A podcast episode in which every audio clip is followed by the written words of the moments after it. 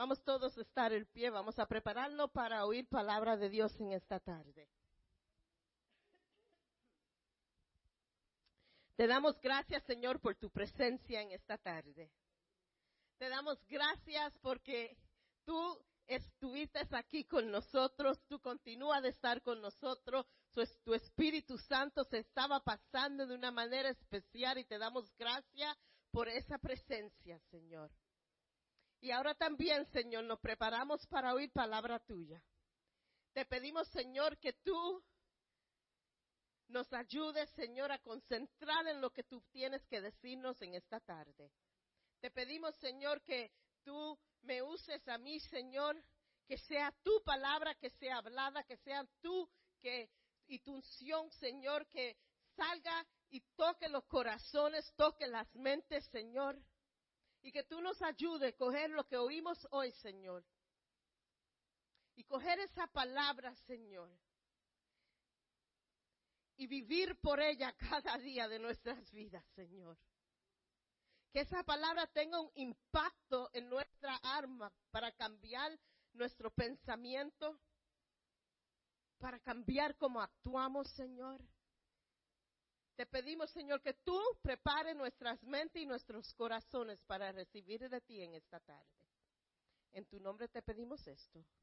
Amén. Así de pies vamos a abrir nuestras Biblias a Génesis capítulo 6, versículo 5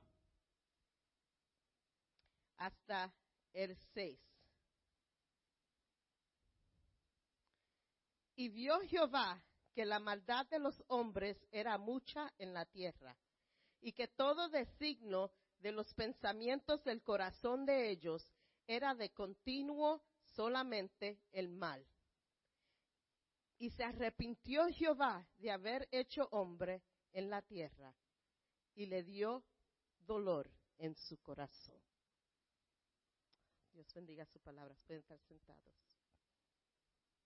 Vamos a comenzar en, esta, por los próximos meses, vamos a estar en una serie llamada Aún yo.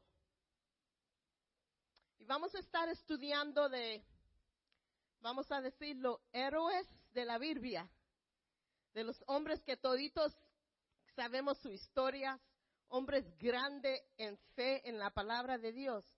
Pero vamos a ver que estos hombres, aunque hicieron cosas maravillosas, el Señor se movió de, en, ellos de manera de cambiar en algunos el mundo entero, generaciones.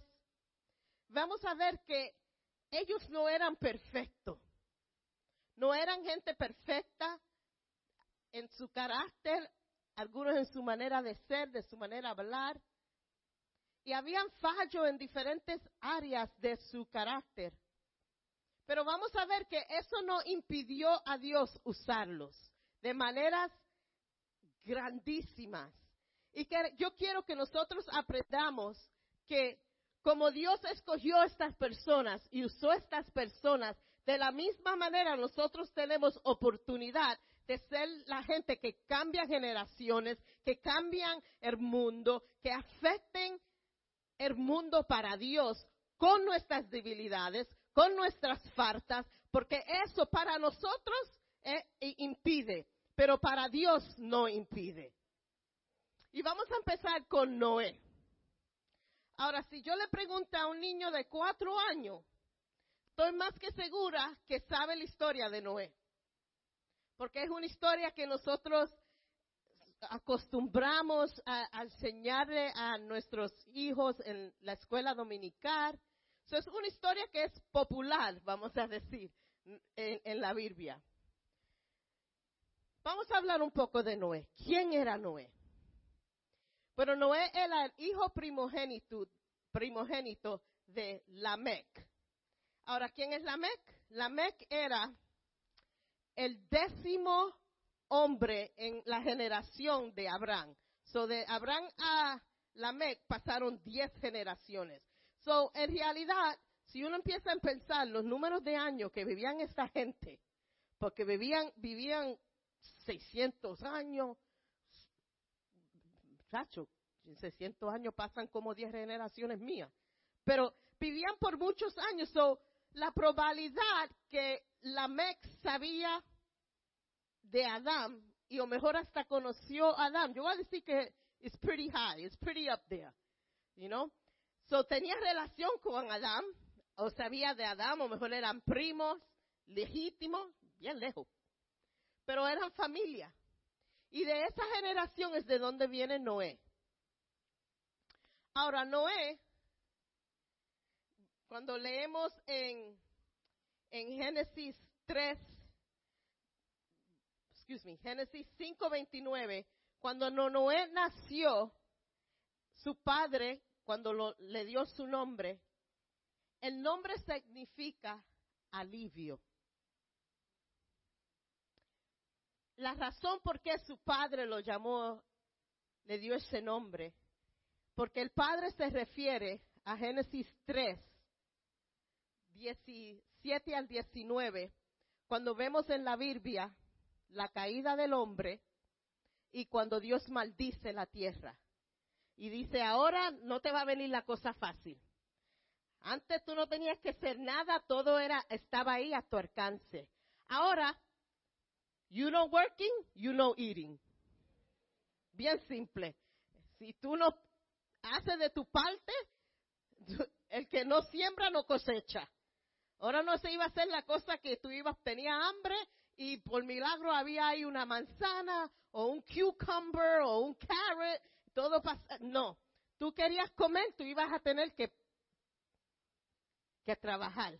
Y no se te iba a hacer tan fácil porque Dios maldició la tierra. Que se iba a hacer duro abrir esa tierra. Iba a ser duro poner las semillas, se iba a hacer duro para que, para que eso creciera. Ahora tú tenías que poner de tu parte para hacerlo. Si yo me pongo a pensar, ven, qué vida fácil el Señor creó para nosotros, en realidad, cuando hizo el, jardín. Todo a su alcance. No teníamos que trabajar. Chacho, qué vida buena. So el padre le dio ese nombre a Noé, que él, él iba a ser el alivio de la maldición que había caído sobre la tierra. Podemos seguir contando la historia. Y vemos ya que cuando Noé tenía 480 años, un plan de Dios se revela a, a Noé. Dios mira al mundo que él creyó y le parte el corazón a Dios cuando ve la situación de este mundo que él creyó. Que la única solución para arreglar lo que el hombre había hecho en el mundo era matar a todo lo que Dios había creado. Hombre, animal, vegetación, mosquito, cucaracha, todo. La palabra de Dios dice, todo lo que Dios creó, Él iba a destruir. Y en todo eso, en todas las gentes que habían en el mundo, ya que habían nacido, Dios mire y lo que encuentra es un hombre solamente que tiene una relación íntima con Dios. Solo uno en el mundo. Yo me puse a pensar el corazón de Dios en ese momento. Me puse a pensar cuando Él empezó la creación.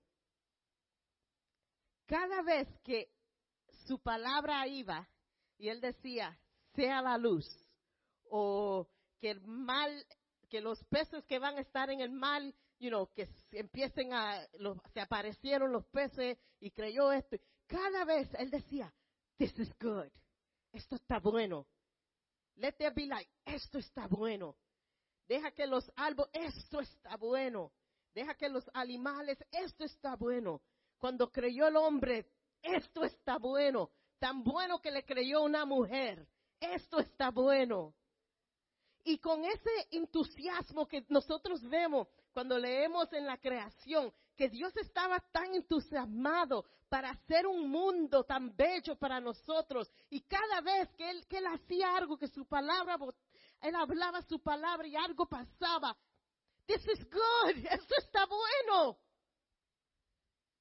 Para ahora, el corazón de Dios es, me arrepiento haber creado este mundo.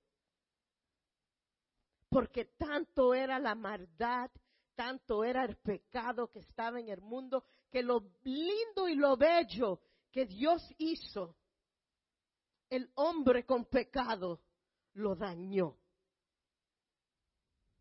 Que no le costó esto remedio a Dios que decir que él iba a destruir el mundo.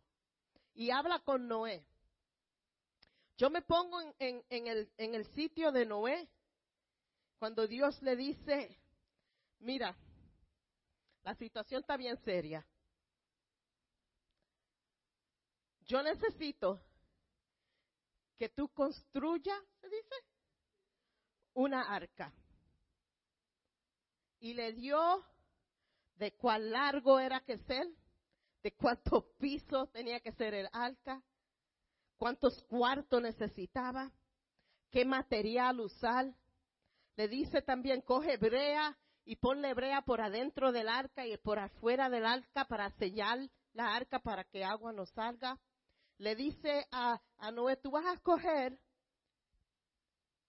siete animales que sean dos por dos van a entrar, so seven pairs of two, que van a entrar en el arca. Y de esos animales, te digo que son siete de, parejas, porque de ahí tú vas a poder comer cuando estás en el arca, de ahí tú vas a poder hacer sacrificios. So el Señor le setting him up para lo que él va a necesitar en ese arca. Y empieza Noé, y el Señor le dice, te pido que hagas esta arca porque va a llover y va a haber un diluvio. Y el la única manera de salvarse es si entran al arca. Y si nosotros le dicen esto hoy, nos dicen esto, podemos entender, como llovió el otro día, yo iba a empezar a, construir la arca también, si se recuerdan la lluvia que hubo los otros días. Y si veo la tristeza que hay en Texas, por la agua, nosotros podemos entender, tenemos el conocimiento de poder entender lo que es lluvia, lo que es un diluvio, tenemos ese entendimiento. Pero vamos a entender algo, Noé no tenía ese entendimiento, porque nunca en la historia de la vida de Noé había llovido. Eso de llover, eso no pasaba. So, para el Señor decirle a Noé, va a llover, va a haber un diluvio. Eso es para decirle a, Dios, yo no sé de lo que tú estás hablando, porque eso es cosa de loco, porque esto es algo que nunca se ha visto en el mundo. Y además, después Dios le dice, y ahora yo quiero que tú empieces a decirle a la gente de lo que va a pasar. Ahora, si tú ves una persona que está hablando de cosas que van a pasar, que nunca han pasado, y tú lo ves construyendo un arca que no estaba así chiquito. Esto, esto, era un monstrosity. Esto era grande. Todo el mundo tuviera que haber decidido, este no está tostado. Este no ha perdido su conocimiento, su razonamiento. Is gone. Pero vemos que, aunque Noé no tenía entendimiento lo que era lluvia y un diluvio. Él sí tenía suficiente fe de saber que si Dios le da una orden y si Dios dice que va a pasar, más le vale a él ser obediente y hacer lo que Dios le está diciendo de hacer. Y él empieza a construir su arca que Dios le había mandado. Y yo me imagino el pueblo, la reacción del pueblo. Cada vez que hablaba y le decía, esto es lo que Dios me ha mandado hacer. Más le vale a ustedes que presten atención, que Dios dice que va a destruir el mundo por un diluvio. Y lo único que lo va a salvar a ustedes es entrar a esta arca. Y este mensaje de Noé Él no predicó esto por un año, seis meses, dos meses. Le cogió 120 años a Noé completar la arca. Y 120 años predicando el mismo mensaje. Que yo estoy seguro que gente murieron oyendo eso, la historia de Noé. Ellos ya a veces se cansaron de oír. ¿Cuántas veces tú vas a decir esto? ¿Cuántos años tú vas a seguir predicando el mismo mensaje? ¿Cuántos años tú vas a seguir predicando que Cristo viene y no viene? ¿Cuántos años tú vas a seguir predicando el mismo mensaje? Ya estamos cansados de oír el mismo mensaje.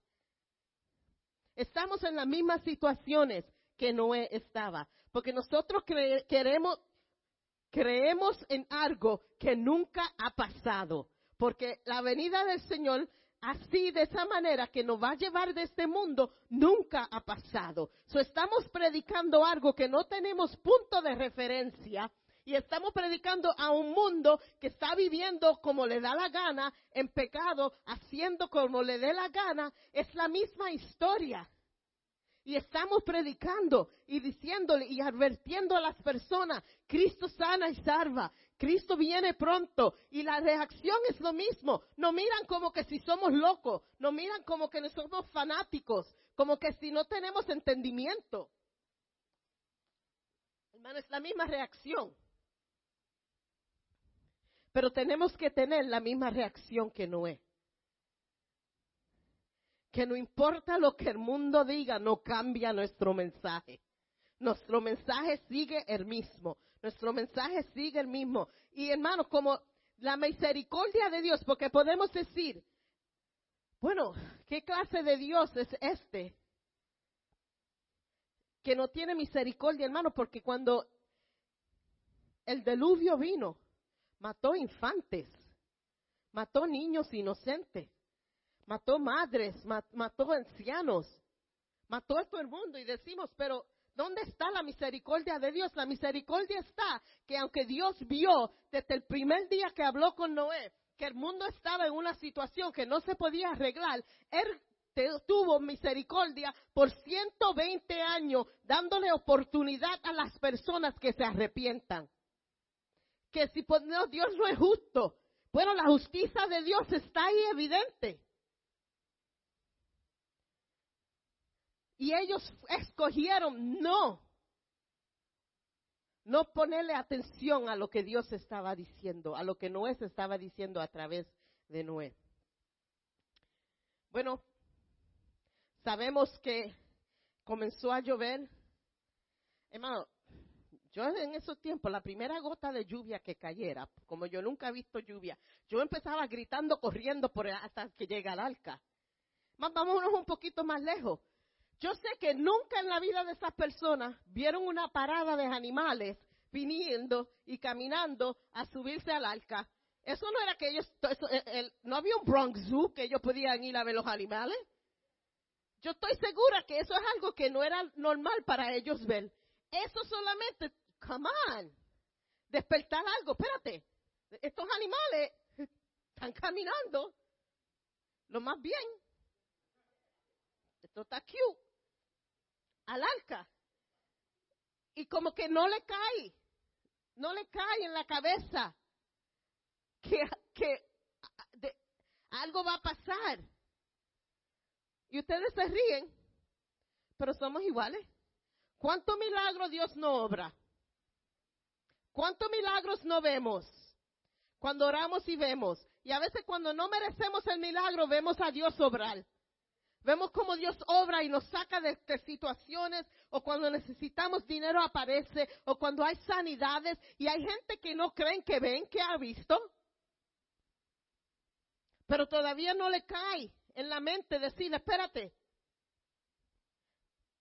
si yo puedo ver esto y ellos dicen que esto pasa y lo estoy viendo con mis ojos, pues también puede pasar que Dios va a venir un día. Y la gente no reaccionaron. Cuando el arca ya todos los animales se habían entrado, Noé, la esposa de Noé, los tres hijos de él, sus esposas ya estaban en el arca. Dios le dice a Noé, entra. Y la Biblia dice, Dios cerró la puerta. No fue hombre, no fue Noé, fue Dios cerró la puerta. Ustedes dirán, eso no es tan importante. Sí es importante. ¿Tú sabes por qué? Porque si fue Noé que cerró esa puerta, Noé pudo abrir la puerta. Porque el corazón de nosotros, yo me imagino los gritos de esa gente cuando, porque la Biblia dice que, que empezó a llover, pero si leen más, no solamente llovió, los mares se brotaron, de la tierra salía la agua, no era solamente lluvia, eso fue algo grande, que todo se brotó, todos los mares salieron de donde estaban, toda la tierra se brotó y la agua salía de todo sitio, no había escape, no había tiempo para escapar. Y yo me imagino el horror de esa escena, de los gritos de tormento. Y vemos esa historia, los niños, es una historia bien cute. You know, yo me recuerdo los, los nenes míos cantaban It rained and poured for 40 days con una sombrillita y era bien cute cantando el corito. Y vemos en los nurseries que, que pintan la arca bien linda. Pero en realidad eso es una historia de horror. Eso es una tragedia, esa historia. Y me imagino esos gritos. Que si Dios no hubiese cerrado la puerta, yo estoy segura que Noé encontraba una manera de abrir esa puerta y, y rescatar las personas. Pero cuando Dios dice que va a ser y Dios da la oportunidad y, y, te sigue dando oportunidad, llega un tiempo que Dios dice no more. Y eso mismo va a pasar en la resurrección. Tanto tiempo, tantos predicadores que el Señor ha mandado para predicar, tantas veces por años y años y años, que hemos predicado, cuando el momento llegue que Dios se lleve su iglesia, that's it. That's it. So, en esta historia vemos lo grande, la fe de Noé. Y ustedes dirán, pero ella dijo las faltas de esta persona. No hemos oído ninguna falta todavía en Noé. Porque nosotros dejamos la historia ahí. No leemos más de Noé. Pero si vamos a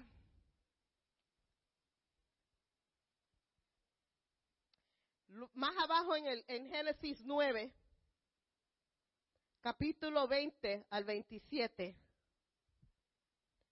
vemos una historia de Noé. Después de de la tierra de dejar de llover, cogió 150 días para el mundo entero secarse. So, ellos tuvieron mucho tiempo en ese arca, ¿no? A veces queremos que 40, 40 días y 40 noches llovió y ¡pum! Todo el mundo salió del arca. No, cogió después de los 40 días y 40 noches que llovió, cogió 150 años para la tierra secarse. Cuando eso pasó, que Noé abre la puerta y sale, ellos hicieron un sacrificio, dándole gracias a Dios por proveerle durante la tormenta. Le dan gracias a Dios por protegerlos durante la tormenta. Y le dan gracias a Dios por la promesa que Él les hace.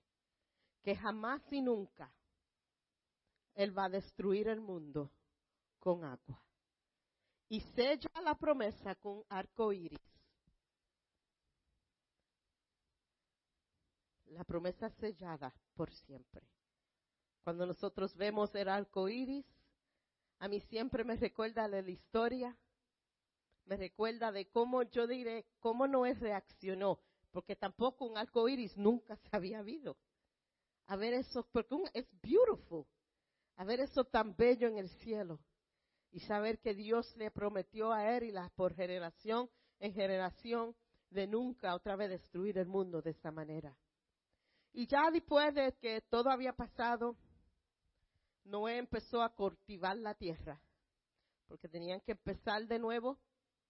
Ah, solamente habían ocho personas en el mundo entero.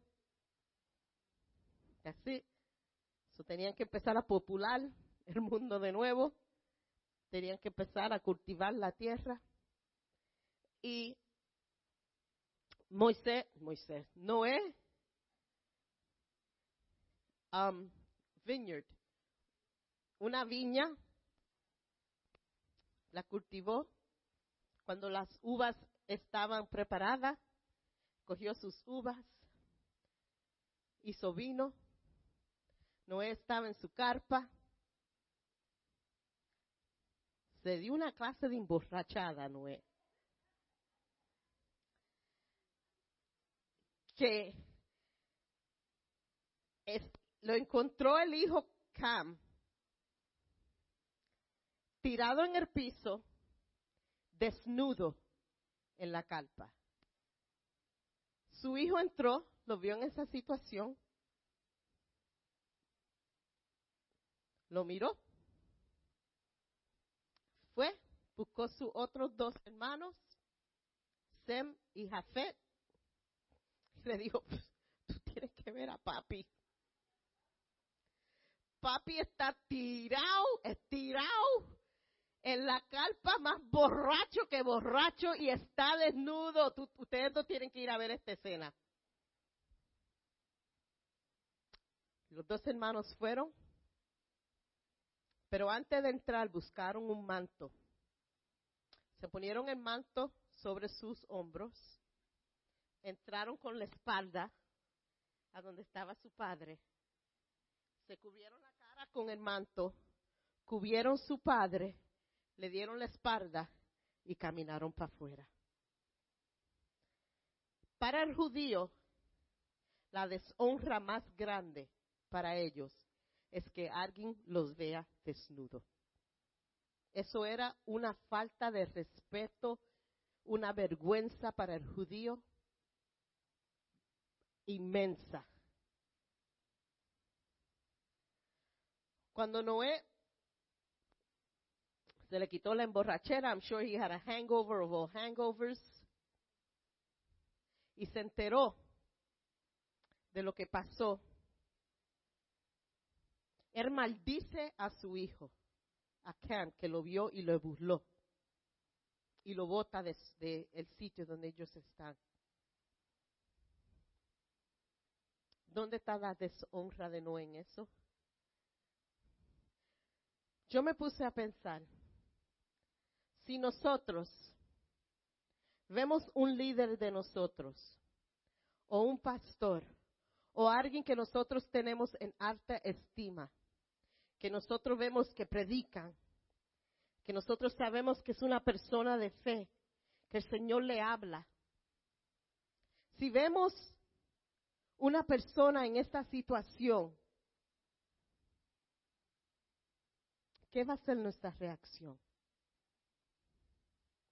Hermano, estoy más de segura que el testimonio de esa persona para siempre va a estar destruido.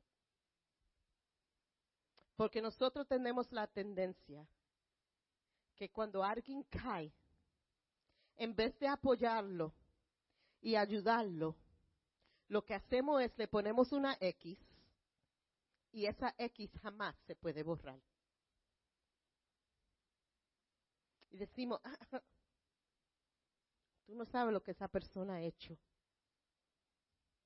Y el testimonio de esa persona no vale los años que ha invertido en el ministerio, no, no vale los mensajes que ha predicado, no, no vale las palabras que Dios ha hablado por ellos. Lo que vale es el error que hicieron. Y muchos y Dios tenga misericordia, nos gozamos. Ja, mira, que Dios tenga misericordia de nosotros. Que nosotros en un estado así, cuando vemos a alguien que ha cometido un error, porque la Biblia dice que emborracharse es un pecado. La Biblia claro lo dice. Emborracharse es un pecado porque uno pierde el control propio de hacer decisiones por uno mismo, uno actúa diferente y altera nuestro carácter. Cualquier cosa que nosotros hagamos que nos pierda control de sí mismo, del pensamiento, de cómo actuamos, es un pecado. la falta, sí, Noé pecó contra Dios. Pero más triste es la reacción de los que están alrededor de él al pecado que él, que él cometió. Su propio hijo le hizo burla. Su propio hijo. Y yo me aseguro que Noé se avergonzó de lo que hizo. Yo estoy más que seguro que se arrepintió, arrepintió con Dios. Pero a veces eso no es suficiente para nosotros mismos. Vamos a traer la historia ahora. ¿Cuántos evangelistas nosotros hemos oído que han caído? Y jamás y nunca queremos apoyar a esa persona. Hermanos, ¿ustedes no creen que la misericordia de Dios es más grande que el pecado que han, hecho? ¿Ustedes no creen que la misericordia es más grande de los fallos de ustedes? Porque nosotros también fallamos, porque estamos en, en ministerio, porque estamos cantando, porque estamos predicando, porque Dios nos usa. No quiere ser que somos gentes perfectas. No quiere ser que Dios nos pone en, un pedestal. No, somos humanos. Vamos a comer, cometer errores. Vamos a hacer cosas a veces que son desagradables a Dios. Pero la misericordia de Dios es tan grande que Él escoge usar a nosotros con nuestras faltas, con nuestras debilidades y traer honra y gloria a lo que Él quiere hacer contigo. Hermano, lo que yo quiero en esta tarde que usted sepa es que Dios coge vasos imperfectos, vasos que están a veces algunos consideran basura porque están rotos, porque están virados, lo que sea. Pero Dios, coge esos vasos, así imperfectos como son, y derrama su gloria adentro de esos vasos. Y poco a poquito ese vaso empieza a cambiar las características que tienen. Pero el Señor no dice, yo no te voy a usar a ti hasta que tú llegas a un nivel de perfección.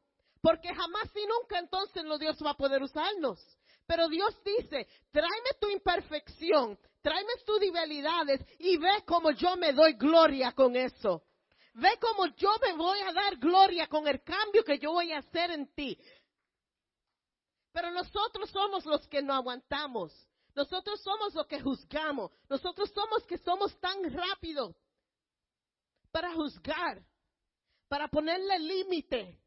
Hermano, ¿quién es usted poner límite a lo que Dios quiere hacer? Para otro y para sí mismo.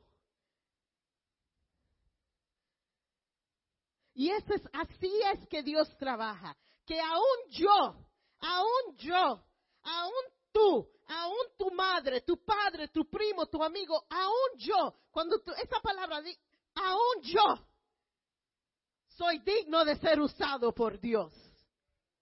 Aún yo tengo llamamiento. Aún yo con mi vida como está, con mis heridas, con las ofensas, aún yo Dios quiere usar.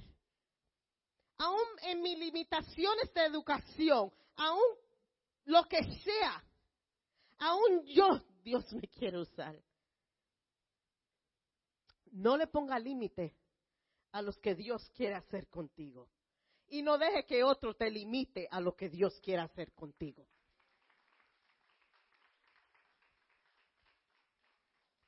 Porque las dos cosas existen. A veces nosotros estamos dispuestos para que Dios nos use. Pero las heridas y las palabras ha sido tanta que nosotros no nos queremos, we don't believe que podemos hacerlo por las palabras que han, sido habladas a nosotros. Las heridas. Y, y triste decirlo, a veces mismo en la misma iglesia. Pero Dios te está diciendo hoy, aún tú, aún tú, así mismo como tú estás, yo me quiero, yo quiero que mi gloria se vea. Yo quiero que mi gloria se vea. Yo quiero que mi, mi plan sea efectivo en ti. Y vamos a ver, vamos a ver en esta serie, hermanos, la grandeza que Dios hace cuando nosotros nos ponemos en las manos de Dios, que nosotros mismos a veces nos vamos a sorprender. En esta tarde yo quiero, Ministerio de Música puede pasar, que si ese aún yo, usted lo cancelado en tu vida, ese aún yo, que Dios es, es, capaz de usarme, tú lo cancelado en tu vida. En esta tarde yo quiero que tú empieces a decirle al Señor, Dios mío, aún yo, tú vas a usar. Tú me vas a usar a mí. Y yo estoy dispuesta, y estoy aquí dispuestas para que tú empieces a trabajar en mí. Quiero que tú me uses a donde tú me has llamado. Quiero que tú me uses a donde mi corazón está. Quiero que tú empieces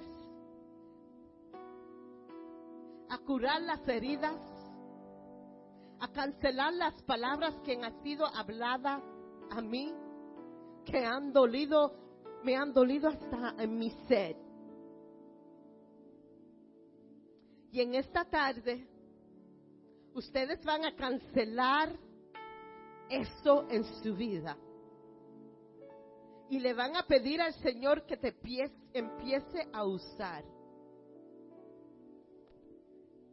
Reconoce que sí, no somos perfectos. Reconoces que sí vamos a fallar y reconoce que Dios está dispuesto a ayudarte a cambiar, pero tú tienes que estar dispuesto a dejar que Dios empiece a hablar, a trabajar en ti. Si necesita que el Señor te humille, si necesita que el Señor cambie algo en de tu carácter, si necesita que las heridas que te están impidiendo que el Señor las sane? Pídenselo al Señor en esta tarde. Y dile, Señor, úsame. Úsame para tu honra. Úsame para tu gloria.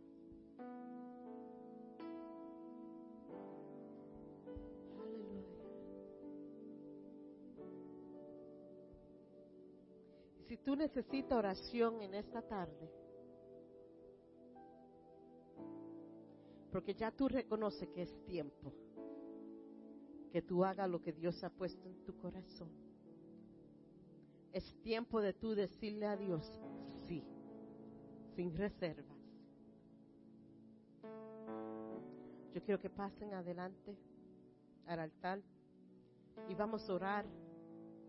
Que Dios les dé fuerza. Que Dios empiece a obrar, que su mano empiece a obrar en tu vida, que quite vergüenza, que quite emociones, que saque lo que los impide a poder andar en lo que Dios le ha puesto en su corazón. Quiero que en esta tarde suba y pase adelante aquí. Y que diga desde hoy en adelante, la cosa va a ser diferente.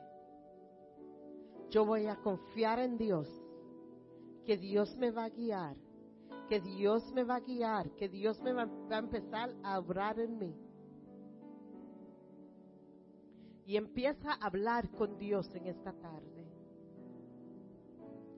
Empieza hablar con Dios íntimamente en esta tarde.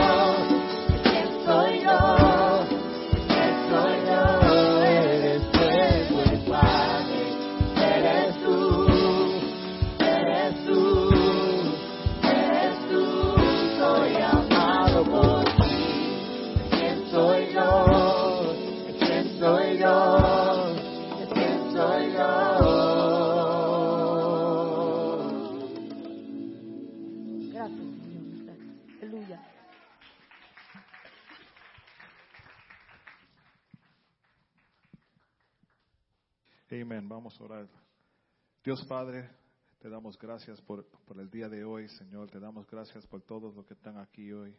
Gracias por esa palabra hoy. Aún yo, Señor, puedo ser usado. Señor, perdónanos si te hemos ofendido. Cuida sobre nosotros. Mira a los enfermos entre nosotros. Sánalos, Padre. Tú conoces las necesidades. Te adoramos, te adoramos, te damos gracias por todo, Padre Santo y buscamos ser una bendición a otra persona durante esta semana, Señor, mientras tú sigues bregando en los corazones de nosotros. Te damos gracias por todo y en tu dulce nombre decimos amén y amén. Amén. Dios le